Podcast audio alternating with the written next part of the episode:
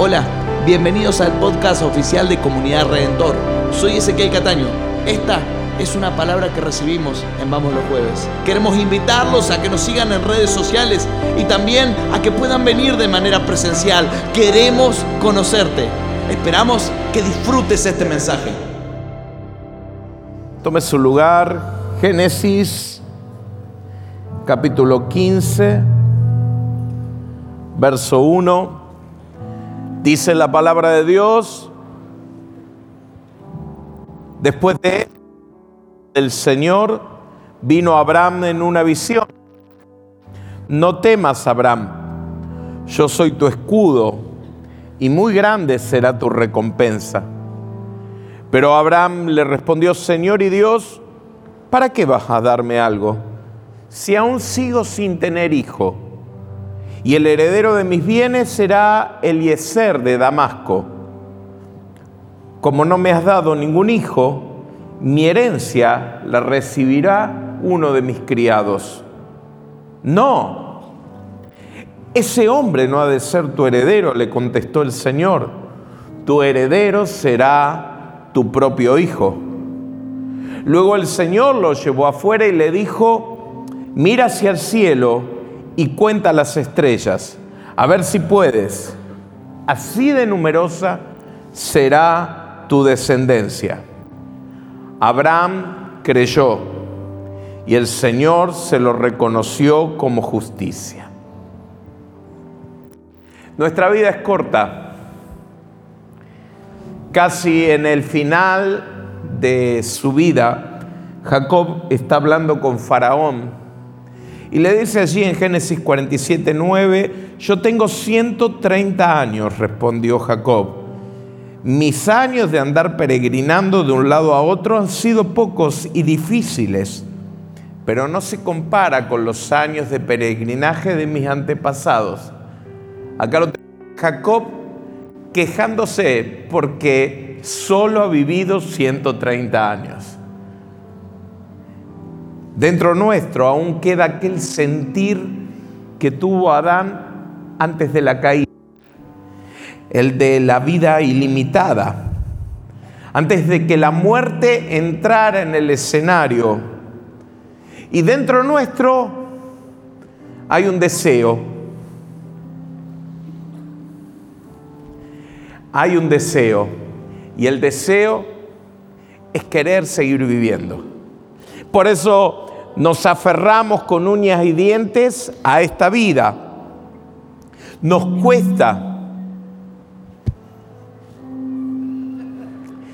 Le digo, tantas veces le digo que no me pongan corbatero. Culpa tuya, hijo. Feliz Día del Padre. Dentro nuestro está ese deseo de de seguir viviendo y aunque los que creemos en Dios sabemos que hay una eternidad, sí tenemos que reconocer que a muchos nos cuesta registrar la vida después de la muerte. Es por ello que desesperadamente buscamos prolongar nuestros días. Dios no quitó la muerte porque fue una elección del hombre al pecar, pero sí nos has dado una manera de prolongar la vida terrenal. Y es por eso que hoy quiero hablarle de la manera en que Dios busca prolongar nuestra vida terrenal y es a través de la paternidad. La paternidad es mucho más que la multiplicación numérica. Es la satisfacción de las necesidades que todos tenemos. Y aquí permítame hacer una, una salvedad, porque quiero aclarar que cuando hablo de paternidad voy a hablar de la bendición de tener hijos, lo cual incluye la maternidad. Habiendo sido el Antiguo Testamento escrito en una sociedad patriarcal y siendo sus escritores hombres, el término en arameo o el pater en griego, la Biblia Pareciera que solamente Dios registra la paternidad, ¿no es así? Cuando estoy hablando de paternidad, estoy hablando de la bendición de tener hijos, así que mi hermana, siéntase incluida. ¿Están acá las hermanas? También quiero hablarle a aquellos que tienen un corazón tan grande que extienden sus brazos para cobijar a otros. Pablo, la Biblia nos cuenta que prohijó a Timoteo ya sea que seas un mentor, que seas un líder espiritual, un padrino, un padre adoptivo, quiero que sepas que lo que voy a decir te incluye. Amén. Nunca antes en la historia del mundo hemos tenido la necesidad de tener buenos padres. Nuestro mundo está dejando una estela de huérfanos cada vez más, por desaprensión, por ausencia, por negligencia, por fatalidad, por cultura, encontramos gente que carece de paternidad. Nosotros necesitamos hablar de ello y quiero aprovechar este día, el Día del Padre, para hacerlo de paso a todos los padres presentes y a los que nos están siguiendo. Feliz día. Sus hijos necesitan conocer un buen padre. Nuestras familias necesitan conocer un buen padre. Sus hijos necesitan conocer un buen padre para ser un buen padre.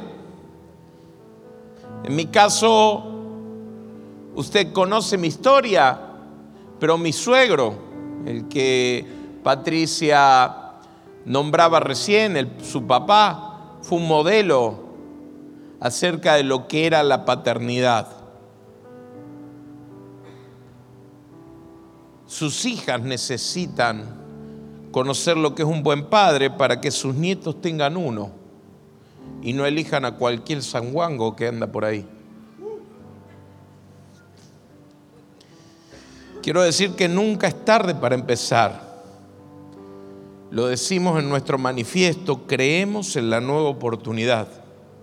Así que hoy podemos empezar, hoy podemos continuar o podemos reformar, como dijo Patricia, nuestra labor de ser buenos padres. Amén. ¿Estamos claros? Dijimos entonces que la paternidad es mucho más que multiplicación numérica, es la satisfacción de necesidades que todos tenemos. Originalmente este mensaje iba a ser uno, pero la verdad es que decidí dividirlo en, en varios domingos, así que hoy quiero hablar de la primera necesidad, y es que todos necesitamos trascender en otros. Diga conmigo, todos necesitamos trascender en otros. Mi abuela Adela había perdido a su hijo, mi papá, cuando éste tenía 28 años. Así que ella se forzaba a ver a su hijo en mí. Me llamaba, me ponía la mano acá y me decía, tiene los ojos de Abel, mi papá, pero la nariz de Lobiglia, la familia de mi mamá hablando que lo lindo que yo tenía era de la familia de ella. Y, lo grandote que tenía era de la familia de mi mamá. A medida que pasan los años, según mi familia, me voy transformando en un Belso, casi un clon de mi mamá Belsi. El otro día estaba haciendo la masa de los gnocchi y las chicas, Débora, Damaris y Francesca estaban haciendo los gnocchi. Y yo digo, ya estoy como mi vieja. Lo único que me falta, mi mamá contaba los gnocchis que hacía. Me falta eso nomás.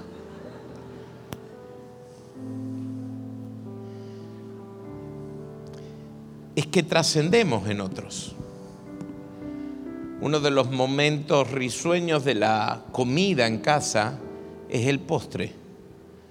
Si usted viera a Patricia correr con el postre y Ezequiel corriéndola detrás para sacarle el postre de ella. Son iguales. El ser padre es seguir vivos en otros. Es la prolongación de nosotros. Nosotros nos vemos en nuestros hijos. ¿Qué implica la paternidad? Para ello, sin duda, tenemos que mirar dónde comienza todo y nuestra noción de la paternidad viene del Ab de los cielos. Ab es una palabra hebrea que significa padre. Dios usado para referenciarse distintos nombres en la Biblia, pero Jesús, la, la perfecta revelación de Dios, la revelación de la Trinidad, cuando Él habla de su relación con el Padre, Él usa una palabra que es Abba Padre. Es algo así como papito. Tú puedes relacionarte con Dios diciéndole que es Dios y lo es. Tú puedes relacionarte con Él como el creador y lo es. Tú puedes relacionarte con Él como el Todopoderoso. Y lo es. Pero decirle Padre, eso habla de intimidad. Jesús es herético para los, para los fariseos. Porque no solo desafía las ordenanzas más sangradas del día de reposo, sino que le dice a Dios que es su Padre. Mire lo que dice Juan 5:18. Por eso los judíos aún procuraban matarle, porque no solamente quebrantaba el día de reposo, sino también decía que Dios era su propio Padre, haciéndose igual a Dios. En su hora más oscura en el Getsemaní, Jesús se arrodilla y Marcos nos dice algo, Marcos 14, 36, y Jesús decía, Abba Padre, todo es posible para ti aparta de mí esta copa, pero no sea lo que yo quiero, sino lo que quieres tú. ¿Por qué? Porque Marcos, que escribió su nuevo, su evangelio en griego, interrumpe la escritura en griego y pone Abba Pater. ¿Por qué pone esa palabra aramea en medio de, de un texto en griego? Sin duda porque Jesús usaba este término para referirse a Jesús, al Padre. Jesús hablaba con el Padre y le decía, Abba. Ab significa Padre y Abba es el diminutivo, significa papito. No solamente Jesús nos desafía a relacionarnos a Dios como el Padre, sino a experimentar y descifrar la paternidad en nuestro Abba. Por eso voy a estar hablándote del Abba. Decirte que el Padre protege. Diga conmigo, el Padre protege. Me encanta, me encanta la confianza de Jesús cuando le dice a Pedro que está con la espada desenvainada, después de cortarle la oreja a Malco allí en el huerto del Getsemaní, Jesús le dice a, Pedro, ¿acaso piensas que no puedo orar a mi Padre y que Él no me daría más de dos legiones, doce legiones de ángeles? Dice Jesús, ¿vos te crees que yo no puedo llamar a mi papito?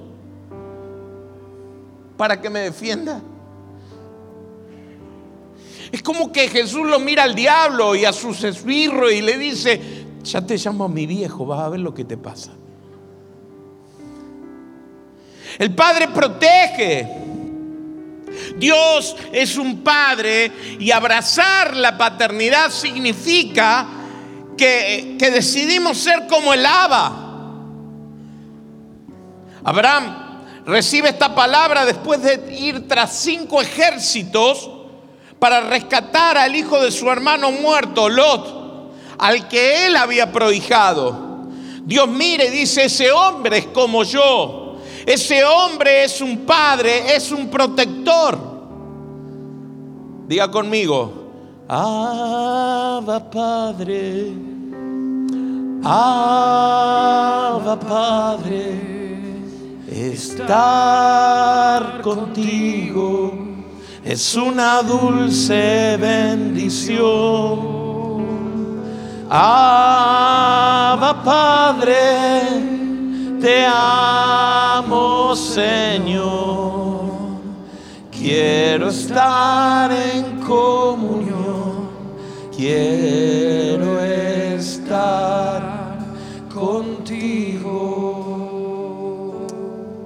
¿Qué padre huiría y dejaría a su cría? No te dejaré ni te desampararé, suena la voz del lava desde el cielo. Y si nosotros queremos ejercer paternidad, tenemos que decir exactamente lo mismo. Mirar a, a nuestros hijos y decirle, no te dejaré ni te desamparé no nos animamos a salvarnos nosotros solos. Nosotros protegemos a los nuestros. Diga conmigo, nosotros protegemos a los nuestros. Avergonzamos a nuestros hijos cuando lo hacemos, pero no nos da vergüenza hacerlo. La paternidad implica protección. Damaris tenía estaba en primer grado y los chicos la cargaban porque ella era rubia, rubia, ¿cómo es ahora? Blanca. Y le decían pollito. Y mi cuñada, Graciela, ¿está Graciela por acá? No. Se fue a pelear con los chicos de primer grado.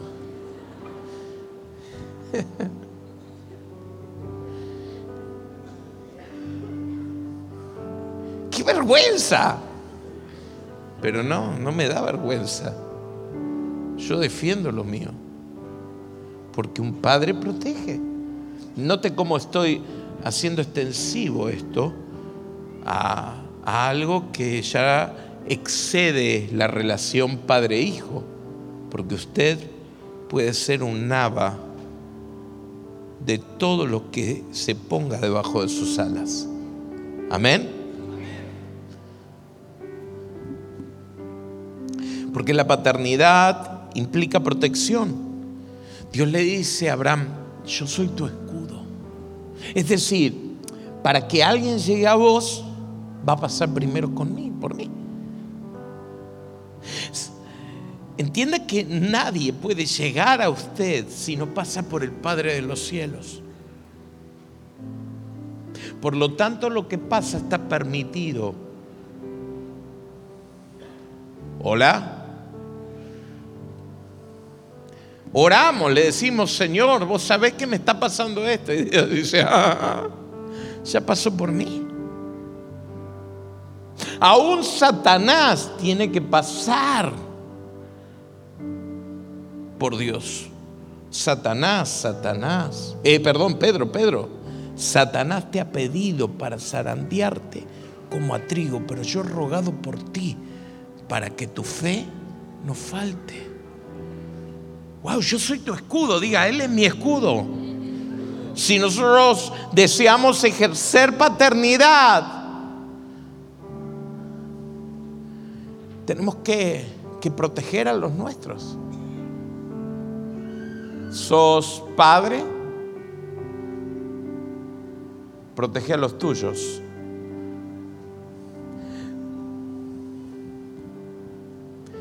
Nosotros tenemos que ir contra una cultura desaprensiva a los suyos.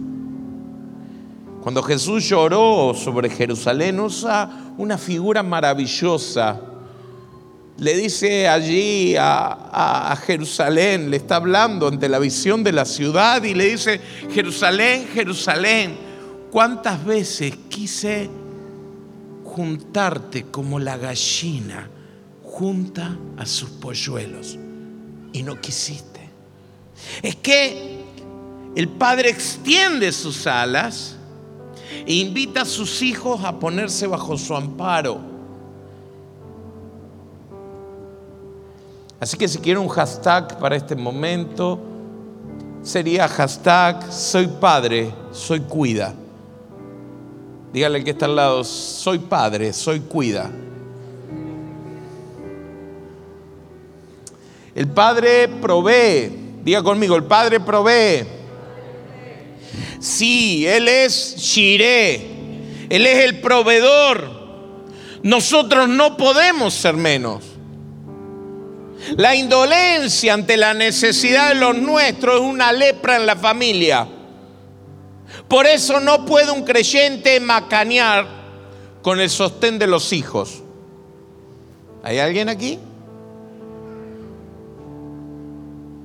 ¿Cuántas madres vienen que se ha fracturado la relación matrimonial, pero el hombre fractura la relación parental. El padre protege, pero el padre provee. Diga conmigo, provee. Por eso nunca debería haber un hijo nuestro mendigando. Y no estoy hablando solamente de plata, nadie Ningún hijo tuyo, ningún hijo mío tendría que mendigar un abrazo, tendría que mendigar un beso, tendría que mendigar un reconocimiento, tendría que mendigar una expresión de amor. La Biblia es lapidaria en cuanto a esto. Primer libro, primera carta a Timoteo, capítulo 5, verso 8, el que no provee para los suyos y sobre todo para los de su propia casa, ha negado la fe y es peor que un incrédulo. Dígale que está al lado, wow. Proveer no significa que usted va a darle a sus hijos unas zapatillas, déjemela leer porque lo googleé esto, Versace Trigreca. Sale 143.100 pesos. Bien, gracias. Después préstamela para dar una vuelta. Unos 700 dólares. Si no significa que ningún hijo suyo va a estar descalzo.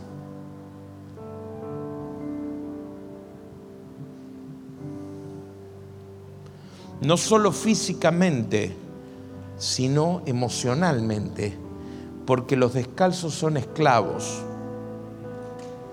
pero los hijos tienen que tener calzado. Por eso el padre da una orden, pongan calzado en su pie.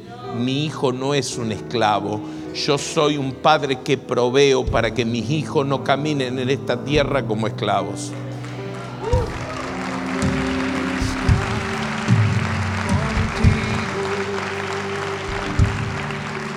Cuando usted provee de esa manera, produce gratitud.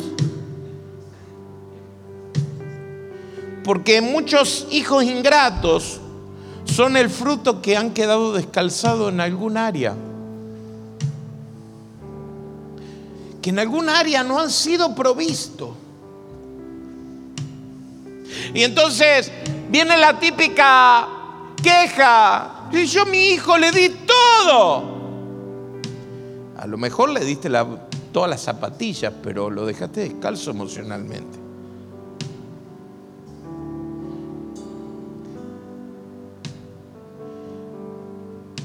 Y usted y yo tenemos que aprender a que tenemos que proveer en todo. Diga, tengo que proveer en todo. Cuando terminé el secundario, empecé a hacer los cursos de la facultad. En aquel tiempo se rendía un examen de ingreso para entrar a la facultad, así que todos los sábados íbamos a un instituto que estaba allí por la peatonal Córdoba para que nos prepararan en física, en matemática, para rendir el examen de ingreso. No era el mejor momento económico de mi mamá, pero una tía mía, que era como una madre para mí, eh, me pagaba el bono del colectivo para que yo fuera al colegio, eh, para que yo fuera al instituto. Mi mamá hacía un esfuerzo y pagaba el, el instituto y yo no me animaba a pedirle más. Así que yo iba, noviembre, con unas botitas de cabretilla que llegaban hasta acá, que se abrían con un cierre, porque no teníamos otra cosa. Y la botita de suela tenía un agujero en cada pie. Yo me acuerdo que iba a la, Galería Sudamérica entre horas me subí al primer piso, sábado a la tarde no había nadie, y me abría los cierres para que me corriera un poquito de aire y me refrescara las patas porque estaban sudando. Pero yo no era descalzo. ¿Por qué te digo esto? Porque por ahí te podés llegar a sentir culpable que no le podés dar algo que vos quisiera o que tu hijo quiere, pero si vos sos un proveedor vas a ser un agradecido. Por más que tengas agujeros en las patas, vas a ser un agradecido. Pero porque yo veía que mi, mi madre se, se daba por entero. El hijo sabe que el Padre provee. Y si el Hijo sabe que el Padre provee, descansa. Mateo 6, 26, mirad las aves del cielo, que no siembran, ni ciegan, ni recogen en granero, y vuestro Padre Celestial las alimenta. ¿No valéis mucho más que ella?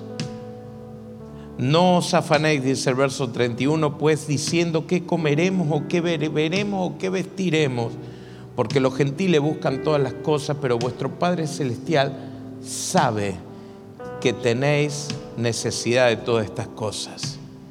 Dios no siempre nos da todo lo que queremos, pero sí nos da todo lo que necesitamos.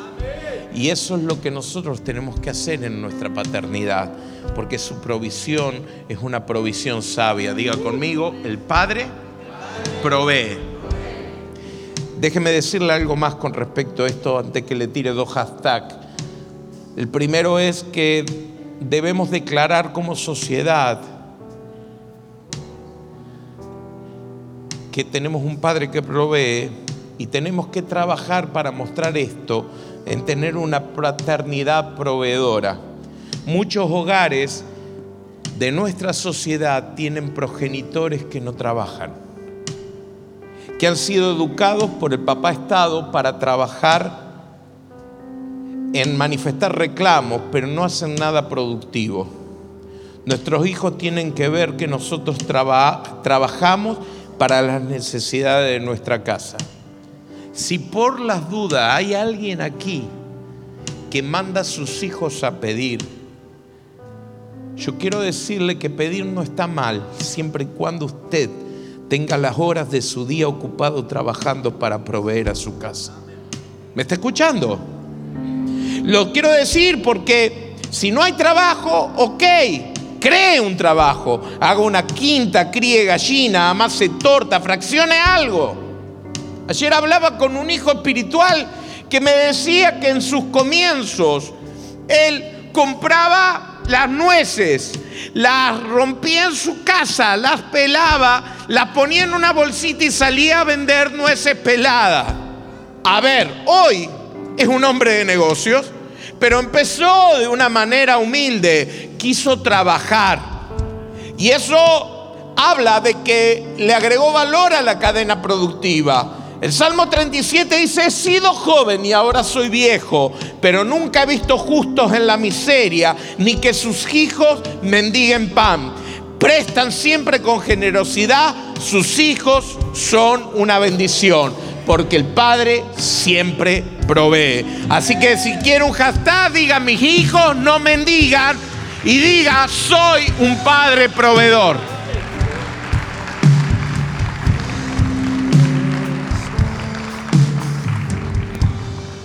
¿Cómo ejercer paternidad? ¿Cuál es la necesidad? Ser padres. Pero el padre disciplina. Diga conmigo, a mis hijos los crío yo. Vamos, díganlo, a mis hijos los crío yo. Hebreo 12, 5b dice, hijo mío, no menosprecies la disciplina del Señor, ni desmayes cuando eres reprendido por Él, porque el Señor al que ama disciplina y azota a todo el que recibe por hijo. Abba Padre, Abba Padre, estar contigo es una dulce bendición. Abba Padre, te amo Señor, quiero estar en comunión, quiero estar contigo. La disciplina es un certificado de paternidad. Si Dios no los corrige, como lo hace con todos sus hijos, entonces ustedes no son de verdad sus hijos, dice la Biblia en lenguaje actual. Dios cuando te pega un chirlo te deja marcadas las huellas. Diga conmigo, yo no soy huérfano. La disciplina en sí es un punto de, de discordia en medio de un mundo complaciente y hedonista. La sociedad te dice, no le digas al niño que no. No le pegues un chirlo. Pegale con una extensión de tu mano, porque si lo pegas con la mano que lo acaricias, le vas a crear un trauma. Quiero decirle que mi mamá era ambidiestra. Te pegaba con la zurda y con la derecha con la misma habilidad. Y también usaba la extensión, la chancleta. Y yo no salí traumado. Así que hermanos, si son padres, por favor disciplinen. Sin ira, con amor, como Dios lo hace con nosotros. Más cruel que un chirlo es la indiferencia. Yo veo la indolencia de algunos padres ante la mala conducta manifiesta de sus hijos. Pastor, ¿cuándo soy indolente? Y cuando estás con el celular, querido, y no le das bolilla a tu hijo. Y el pibe ya no sabe qué hacer. Y entonces empieza a prender fuego todo para que al menos le pegues un chirlo. Porque quiere llamar tu atención. La mala conducta de los chicos a veces es un grito pidiendo que le presten atención. Pero si os dejan sin disciplina, de la cual todos han sido participantes, entonces sois bastardos y no hijos. Diga conmigo, el Padre disciplina. Esto también tiene, tiene su relevancia en la iglesia porque Mientras desde el púlpito nosotros hablamos de que reciba la bendición, reciba el poder de Dios, reciba esto, reciba lo otro, ah, la gente dice, wow, qué bien que predica. Pero cuando el hombre de Dios se le anima a decir a usted que lo que está haciendo no está bien, ¿quién se cree este que es?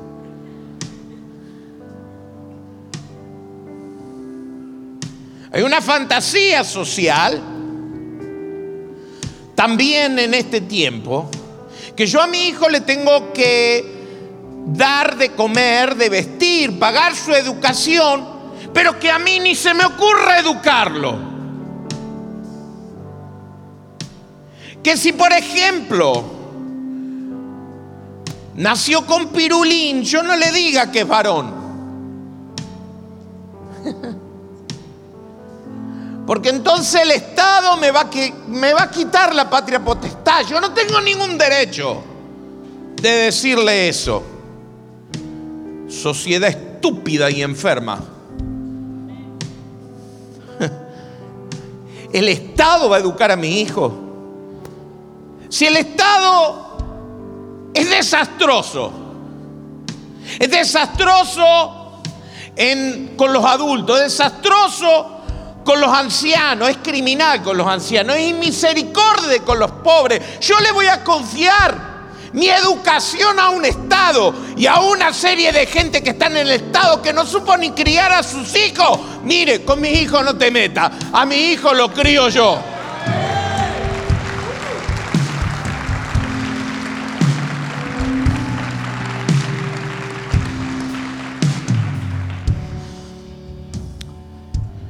Padre del Cielo nos ha dado la honra de ser como Él. Hoy yo quiero animarte a que vos puedas entender que aquel día en que Abraham, en el capítulo 15 de Génesis, se encontró con Dios, Dios le redimensionó la vida. Porque cuando nosotros aceptamos la paternidad como norte, nuestra identidad evoluciona. El texto es significativo porque el hombre que recibe la palabra se llama Abraham.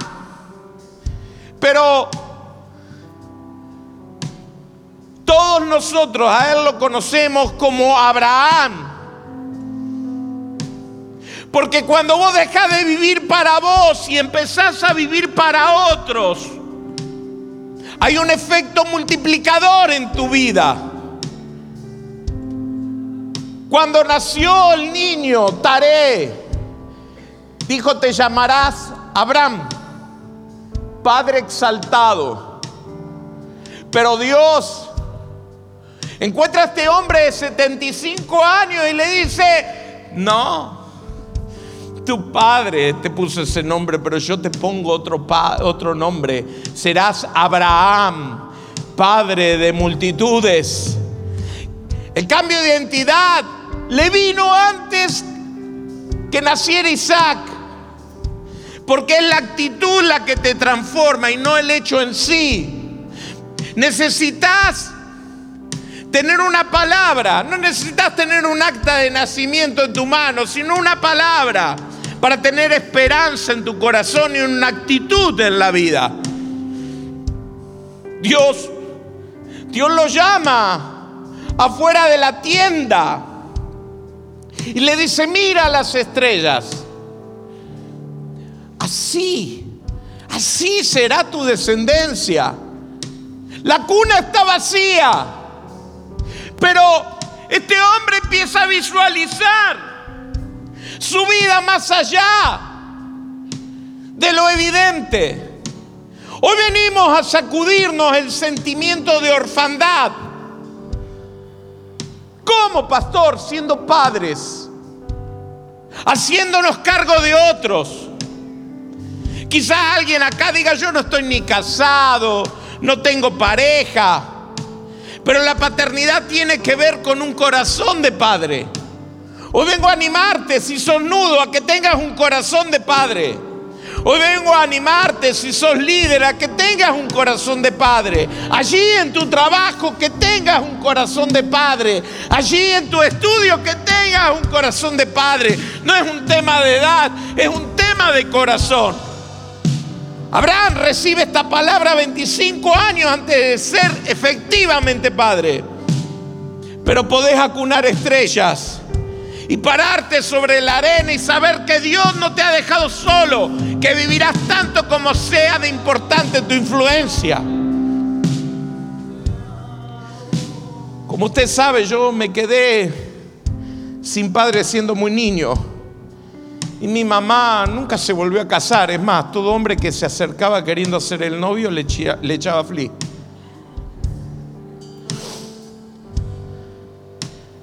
Así que yo me crié solo. Conocí a Dios siendo un adolescente y el Abba me reemparentó con Él. Cuando eso ocurrió, desapareció la conmiseración que yo sentía de mí mismo y me sanó la soledad. Luego, como decía, conocí una familia con un padre y me llamó la atención era ese padre. Luego me vino la paternidad natural y luego la paternidad espiritual. Y yo he elegido ser padre. Yo he abrazado el desafío de cuidar, proteger, proveer e instruir a otros. Yo no sé cuál es el término de mis días físicos, pero sé que viviré más allá de lo que diga la partida de defunción. No solo porque iré a la presencia de Dios, sino porque he decidido vivir en otros.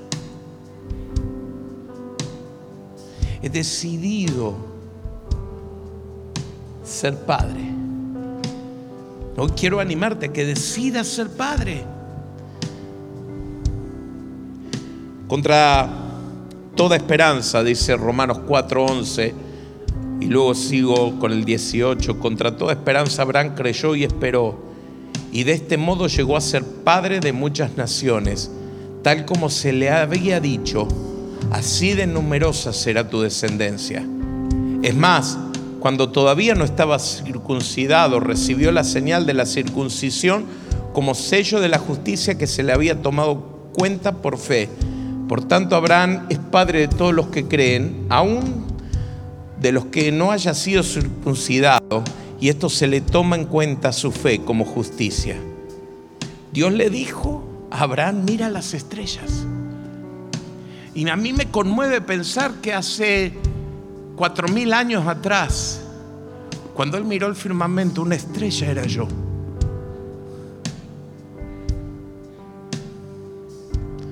Que por la fe soy hijo de Abraham.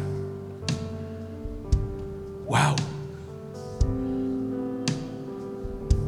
La fe de ese hombre me inspira.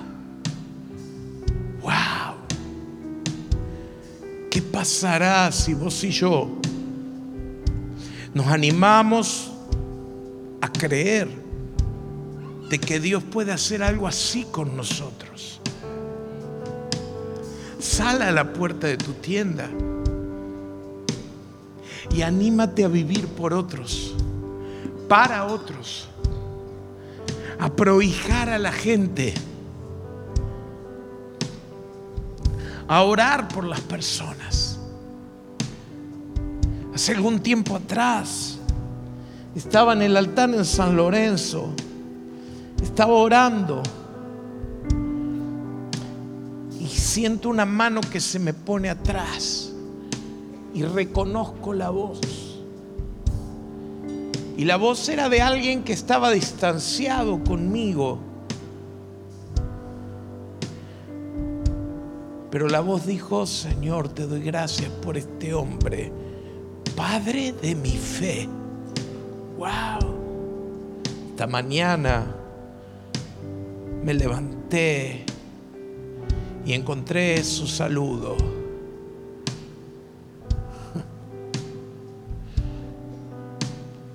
Anímate a vivir por otro, a ser padre, a poner bajo la ala a alguien, a no vivir por vos mismo y por los dos o tres, cinco, diez que puedas tener en lo natural. Anímate a ser padre de multitudes.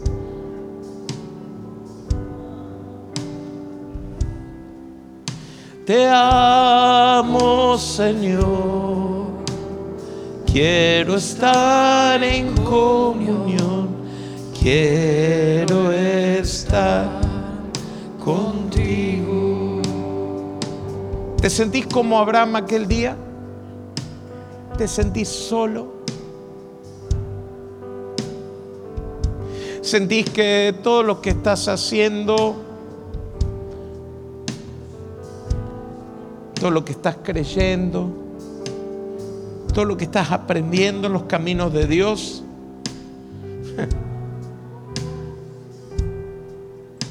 Se perderá.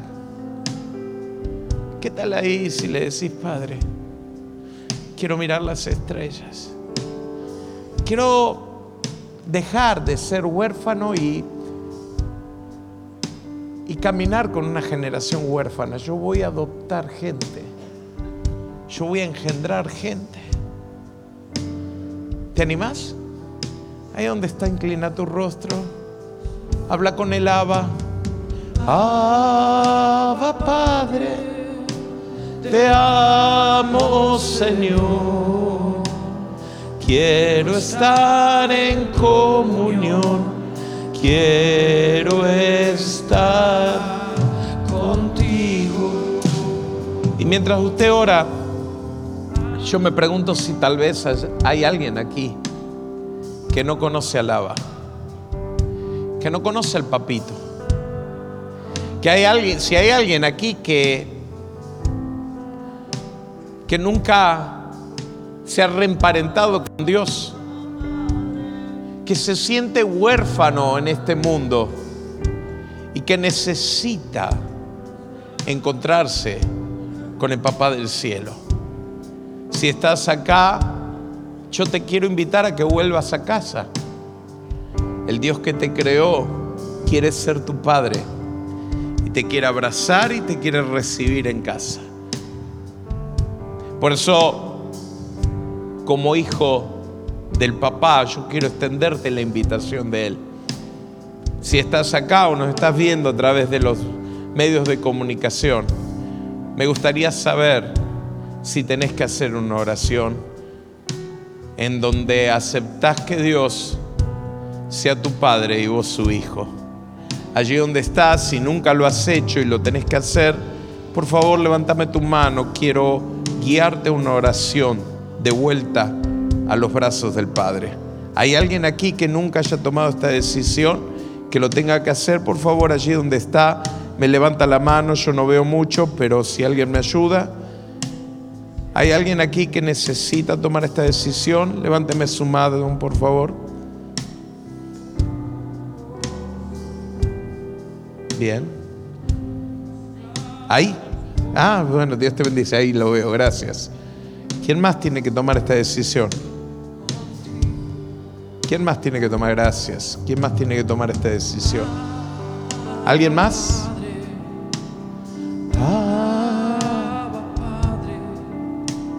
Bien, mientras usted está orando, yo le voy a pedir a esta persona que pase. Quiero guiarle en una oración. Por favor, acompáñeme. Abba Padre,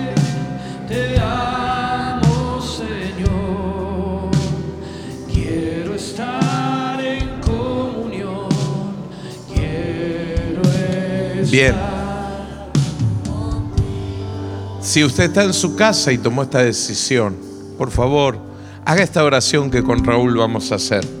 Ahí donde estás, Raúl, decirle al Señor, al Papá del cielo, Papá, yo te entrego mi vida.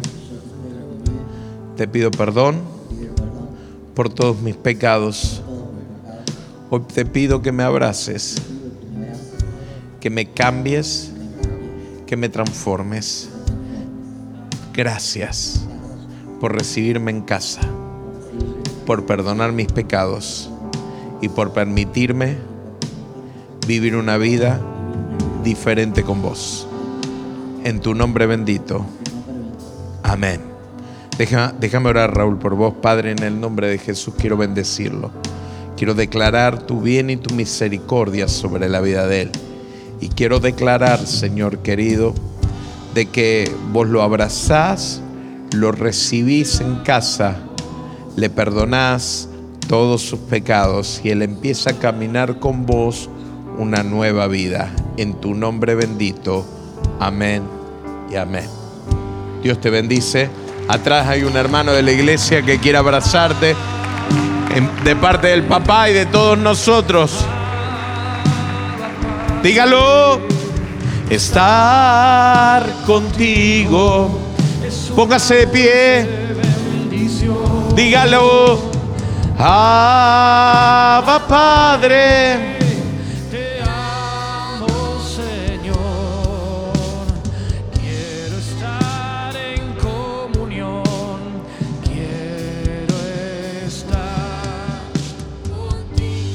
Dios le dijo a Abraham, mira las estrellas. ¿Puedes cerrar tus ojos y mirar las estrellas? Ayer hablaba con, con un hijo espiritual y le decía que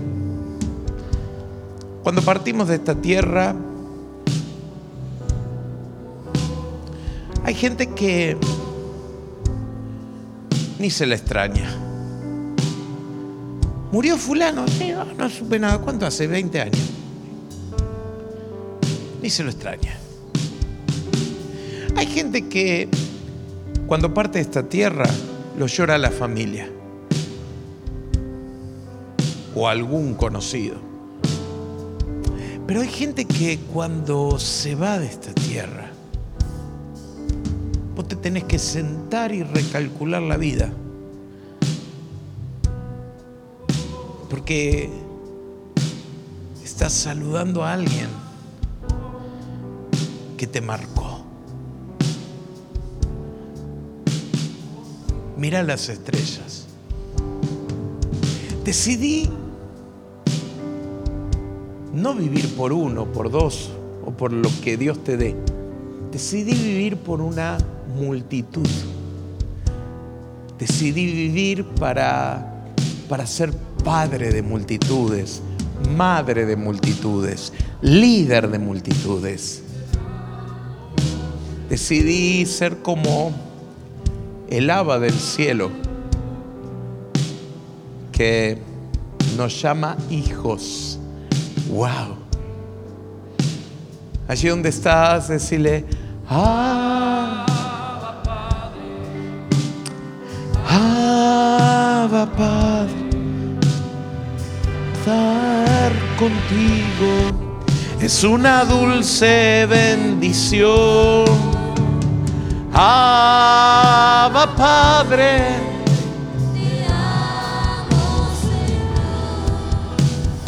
Quiero estar en comunión, quiero estar contigo.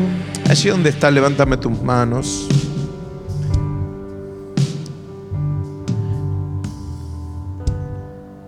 Decí conmigo, Abba Padre.